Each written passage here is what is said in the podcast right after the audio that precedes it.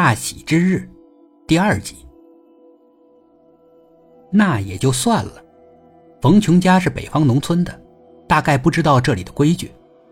不过既然冯琼的母亲来了，怎么也得去女方家拜访一下吧，至少也得认识认识吧。可是冯琼仍然是按兵不动。昨天，丁路提醒冯琼了，要不要请冯琼的妈妈去家里坐坐。冯琼又拒绝了，他的理由是，他妈妈是农村人，没见过世面，还是别为难他了。明天都结婚了，亲家居然还不认识，这怎么能行呢？既然人家不登门拜见，丁妈妈就主动出击，让丁路领着他来了，还带了几件礼物。可一进门，却碰到这么怪异的场景，冯妈妈还这么矜持。一点热乎劲儿都没有。像冯琼这么聪明的人，当然听出来丁妈妈的话外之音。冯妈妈也听懂了，可他俩啥表示都没有，只是木讷着脸。碰见这么闷不透气的母子，冯妈妈也没办法了，她只好说起别的话题。她奉承冯妈妈，她夸冯妈妈利落，气色不错，看起来年轻。实际上。丁妈妈自己才看起来年轻呢。一方面，她注意保养，打扮的得体，不是珠光宝气吧？但懂行的人都知道，她那一身行头绝对是价值不菲，比珠光宝气更高档。另一方面呢，她本来是个美人坯子，即使是岁月磨灭了不少美丽的痕迹，但还是非常顺眼的。每个朋友看见丁妈妈，都会自然的夸她漂亮。可冯妈妈却什么都没说，真是不解风情啊！丁妈妈感觉非常别扭，但她还是硬撑着。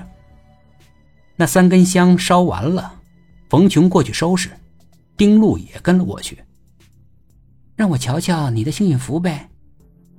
冯琼是一百个不愿意，可他又没有什么理由拒绝未婚妻。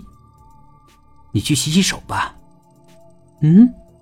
干嘛要洗手啊？那是我的幸运符，在我的心目中就是全世界最神圣的东西。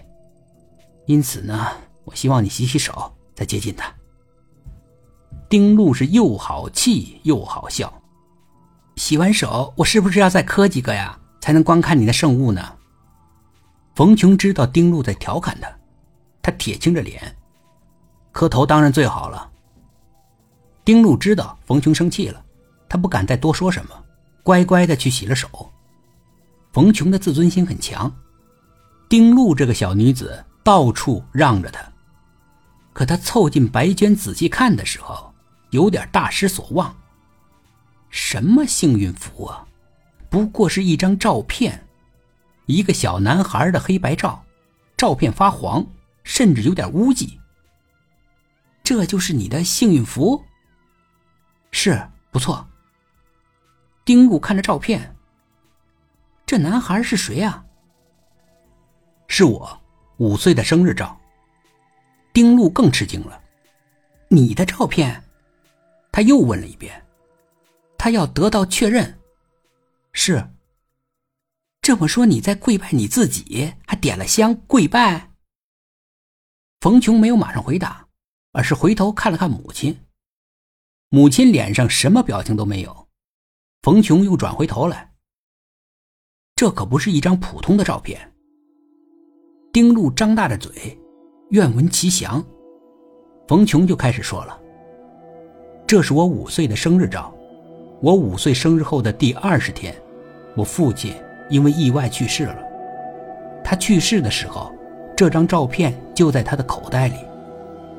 我们拿到这张照片的时候，发现这照片上染了我父亲的血。”冯琼说：“是这么回事儿啊。”丁路的表情也变得严肃了。我娘把这张照片保存下来，直到我上高三的那一年，我娘才把这张照片拿了出来。为什么高三才拿出来呢？